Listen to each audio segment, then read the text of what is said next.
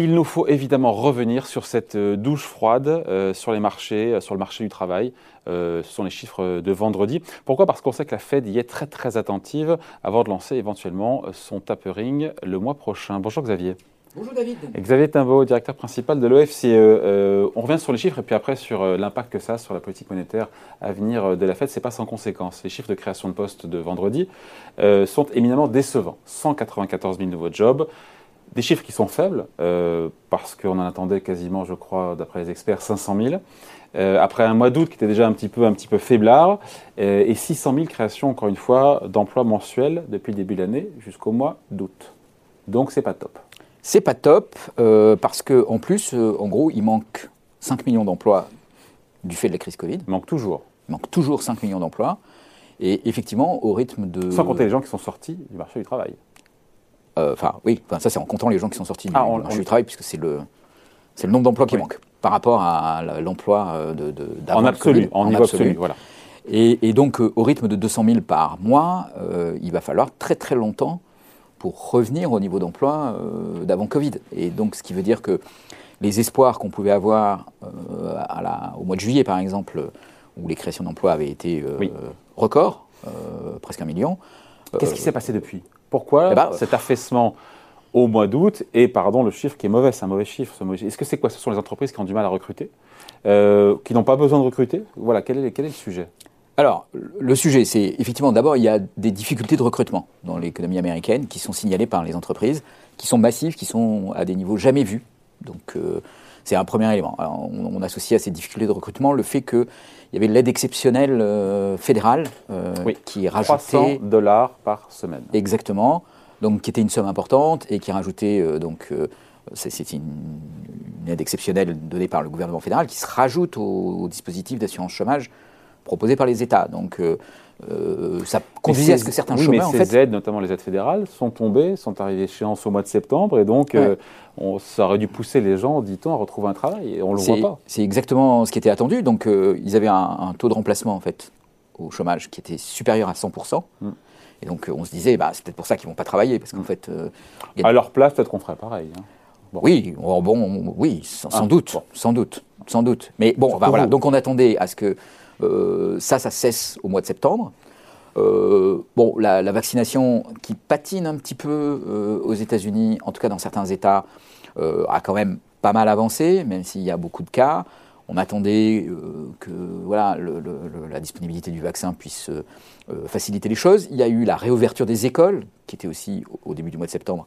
Un autre événement dont on pensait qu'il allait permettre à tous ceux qui devaient garder leurs enfants de pouvoir aller travailler de pouvoir aller travailler, et ben, patatras, alors patatras, ça ne fonctionne pas comme prévu. Bon, le seul euh, petit point qu'on peut mettre euh, pour expliquer tout ça, c'est que ben, il y a le fameux variant Delta hein, dont tout le monde parle, qui a conduit à une espèce de quatrième vague. Oui, mais ça va mieux aujourd'hui. Alors ça va mieux, mais là c'est des chiffres du début du mois de septembre, et donc peut-être qu'au début du mois de septembre, ah, euh, ça a joué. Il y a un peu plus de gens malades qu'habituellement. Euh, donc ça peut expliquer. Euh, mais c'est sûr que c'est un peu inquiétant, et c'est un peu inquiétant dans un contexte où en fait les entreprises ont du mal à recruter. Euh, ça se traduit par des augmentations de salaire. Oui. Salaire horaire moyen des salariés du privé a augmenté de 4,6% en septembre en rythme annualisé, enfin rythme annuel. ça veut dire que les boîtes font des efforts pour conserver leurs salariés ou en attirer de nouveaux. Exactement. C'est une bonne chose, ça. Alors, c'est une bonne chose pour euh, c'était un peu le, plan de, Joe Biden, hein, de mettre l'économie sous tension pour provoquer une hausse de salaire euh, au bas de l'échelle, pour euh, les, là où les emplois sont créés, dans les services, dans, les, dans les emplois peu qualifiés ou moyennement qualifiés, et puis réduire les inégalités de cette façon-là, par, par un marché du travail tendu, des entreprises qui sont obligées d'augmenter les salaires, et, mais pas les salaires des top cadres ou des PDG, mais les salaires de, ceux qui sont les salariés du bas de l'échelle, les les premiers de corvée, comme on, dit aujourd'hui en France. Et eh ben euh, voilà, donc ça, ça fonctionne plutôt, mais euh, c'est sûr que ça va mettre la Réserve fédérale sous pression.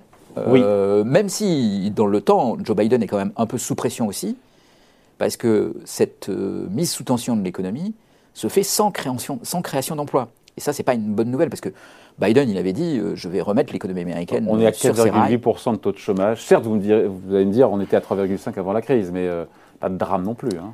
Non, pas de drame non plus, mais encore une fois, aux États-Unis, assez paradoxalement, enfin, ça peut paraître bizarre quand on, quand on est habitué au débat français. Au débat français, on regarde, dans le débat français, on regarde que le taux de chômage. Euh, aux États-Unis, on ne regarde pas trop le taux de chômage. Alors pourquoi on ne le regarde pas trop? On regarde quoi alors? Ben, On regarde les créations d'emplois. Et pourquoi on ne regarde pas le taux de chômage? Parce qu'en fait, il y a beaucoup de mouvements de population active. Comme il y a peu de dispositifs d'allocation chômage, et surtout qu'ils durent assez peu de temps, mm. il y a beaucoup de gens qui se retirent du marché du travail. Et donc, du coup, le taux de chômage peut descendre beaucoup.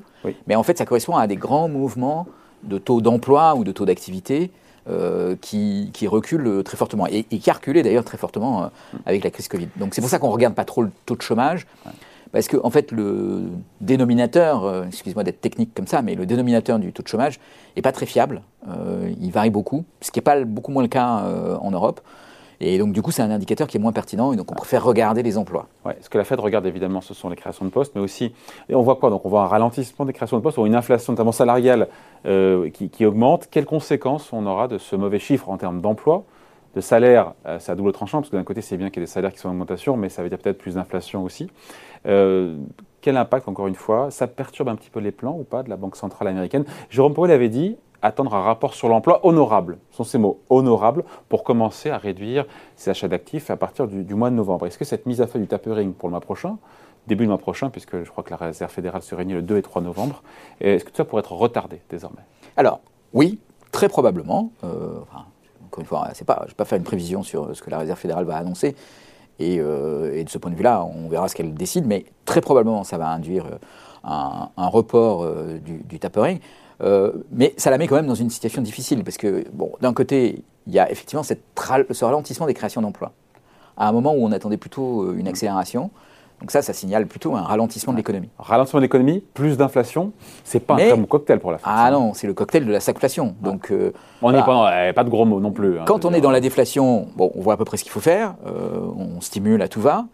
Quand on est dans, une, dans un cocktail beaucoup de croissance, de l'inflation, on voit à peu près ce qu'il faut faire on fait du forward guidance, comme on dit, euh, maintenant dans la, à la Réserve fédérale, c'est-à-dire qu'on regarde l'inflation et on essaye de, de, piloter l'inflation et de dire au marché qu'on va augmenter les taux d'intérêt pour contrer l'inflation, mais dans un contexte où il y a beaucoup d'activité.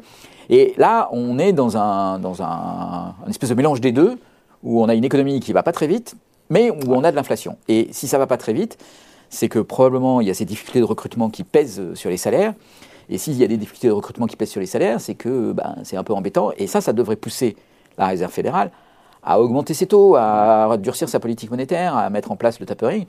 Mais euh, voilà, si jamais elle se trompe et que cette inflation n'est que très provisoire, et que par contre il faut bien euh, stimuler euh, l'économie au moment où elle ralentit. Donc elle fait quoi? Elle lève le pied ou elle accélère hein, vous écoutez? Eh ben là, elle, elle, réfléchit là, mais il ne faut pas qu'elle réfléchisse trop longtemps et qu'elle hésite trop longtemps, parce que derrière elle peut perdre sa crédibilité auprès des marchés elle peut leur, ne plus leur donner de signaux, et d'ailleurs c'est ce qui s'est passé. Hein. Euh, là, on attend ce que la Réserve fédérale va, décider, mais plus personne ne sait ce qu'elle va décider. Donc du coup, les bourses euh, réagissent mal. Elle peut d'un côté dire, euh, ça dépend comment elle voit le verre d'eau, quoi, hein, entre guillemets. Soit elle voit le côté accélération de l'inflation, hausse des salaires, et là, dans ces cas-là, elle retire ses soutiens plus rapidement soit se dit attention, la croissance ralentit, il y a moins de création de jobs, il est urgent d'attendre. C'est ça. Alors, probablement, dans un premier temps, ce qu'elle va faire, c'est de dire bon, le diagnostic est difficile à faire, il peut y avoir des effets très temporaires, etc. Donc l'urgent, c'est d'attendre, mm. d'avoir plus d'informations. Et de toute façon, il n'y a pas d'urgence euh, à, refermer le robinet monétaire. Euh, on pourra faire ça le mois prochain ou celui d'après ou celui d'après. Donc euh, soyons patients et, ne paniquons pas dans cette situation-là. Mais en même temps... Les marchés ont été préparés au fait que ça bouge d'ici la fin de l'année quand même. Hein. Mais voilà, et puis bah, du coup là, elle va donner l'impression qu'elle change d'avis, que ce qu'elle dit n'est plus tout à fait sûr, que sa compréhension des choses euh, n'est pas ce qui se révèle être. C'est pas bon pour euh, accompagner les marchés et guider les marchés. Et, on peut arriver euh, à des scénarios voilà, où on a une banque centrale hésitante qui va finalement prendre des mesures brutales, mm. pas tout de suite, mais peut-être un peu plus tard, parce que la situation va lui échapper. c'est ça le problème de dire j'attends. En fait, si je dis j'attends, ben, si jamais les mauvaises nouvelles s'accumulent et que l'inflation continue d'accélérer, Ça veut dire que là, il va falloir donner. Un... Il y a un manque de lisibilité aujourd'hui dans, ce que, dans, dans, les prochaines annonces de la Fed, mais c'est lié aussi à cette situation qui est complexe aussi. Hein. C'est une situation qui est complexe. C'est pas, c'est pas, pas la faute de la Réserve fédérale. Hein. Euh, c'est bien malin qui peut. Euh, bien malin qui peut prévoir euh, ce qui va se passer. Bien malin qui peut dire avec certitude ces phénomènes-là ne sont pas temporaires, ils sont vraiment profonds. voilà, on aura peut-être au mois d'octobre un million de créations d'emplois et à ce moment-là, tout ira bien parce que là on sait quoi faire. Je veux dire, on a une économie qui accélère et on a un peu d'inflation. Il faut commencer à faire. On retire 15 euh, milliards de, dollars par mois d'achat d'actifs. Et puis voilà, on annonce la fermeture de la politique monétaire euh, tranquillement à un horizon. Euh, à un horizon assez long, avec une augmentation des taux qui aurait lieu dans un an, donc tout va bien. mais voilà, s'il y a encore un mauvais chiffre d'emploi au mois d'octobre, alors là, avec des chiffres d'inflation qui eux-mêmes euh, reste élevé, voire accélère. Cette incertitude, c'est pas bon pour les marchés. Mais c'est vrai que euh, difficile de savoir pour les marchés aussi. Qu'est-ce qu'on voit dans les chiffres économiques euh, de vendredi Est-ce qu'on se dit bah, ils sont décevants et donc c'est pas bon pour une croissance qui est moins bonne, ça veut dire moins de bénéfices et donc c'est pas bon pour l'économie et donc pour les, pour les indices boursiers, pour les actions Ou en même temps on se dit bah, si c'est pas bon, bah, la Fed va continuer à maintenir ses perfusions et c'est bon pour les marchés. Donc, Ouais, je, pense qu'on est un petit peu sorti de ce schéma. Euh, disons, où, les marchés étaient euh, un petit peu par intérêt. bad news is good news. Quoi. Ouais, un, petit peu par intérêt euh, très attentiste. Parce qu'en en fait, il y a quand même cette question de, l'inflation derrière tout ça. voilà, les marchés savent pertinemment que si l'inflation se révélait ne pas être le phénomène temporaire qui a été décrit par la Réserve fédérale. La Fed ne pourra pas rester sans rien faire. Voilà, elle ne pourra pas rester sans rien faire et qu'il y aura une hausse des taux. Et elle devra se déjuger, peut-être dans la panique et dans la panique. On ne le souhaite pas, évidemment. on ne le, souhaite pas, mais voilà. Et je pense que c'est un peu ce que sont en train de se dire les marchés. Si on avait eu un, chiffre d'inflation bas, bon, là, finalement, la mauvaise nouvelle, il y a un ralentissement de l'économie, il n'y a pas d'inflation, aurait été une excellente nouvelle, paradoxalement, pour les marchés. C'est ce 4,6% de croissance en moyenne des salaires dans le privé qui, Henri Pagnol qui pose problème. Qui, qui est un. Qui C'est une bonne nouvelle dans l'absolu en même temps. Hein. C'est une bonne nouvelle parce que ça compense euh, les faibles créations d'emplois en termes de revenus des ménages. Donc ça, c'est une bonne nouvelle et ça, ça va garantir une économie relativement dynamique. Enfin, il ne faut pas, mm. faut pas bouder son plaisir de ce côté-là. Et puis une réduction des inégalités, ce qui est quand même une question extrêmement importante euh, aux États-Unis. Donc sur le, sur le fond, il n'y a aucun doute. Mais voilà, pour les marchés, c'est compliqué parce que euh, ça veut dire que cette inflation, elle s'installe un peu et que ça va obliger la Réserve fédérale à faire des choses. Exactement, on en reparlera. Merci beaucoup. Explication signée Xavier Timbaud, économiste et directeur principal de l'OFCE. Merci Xavier. Merci David.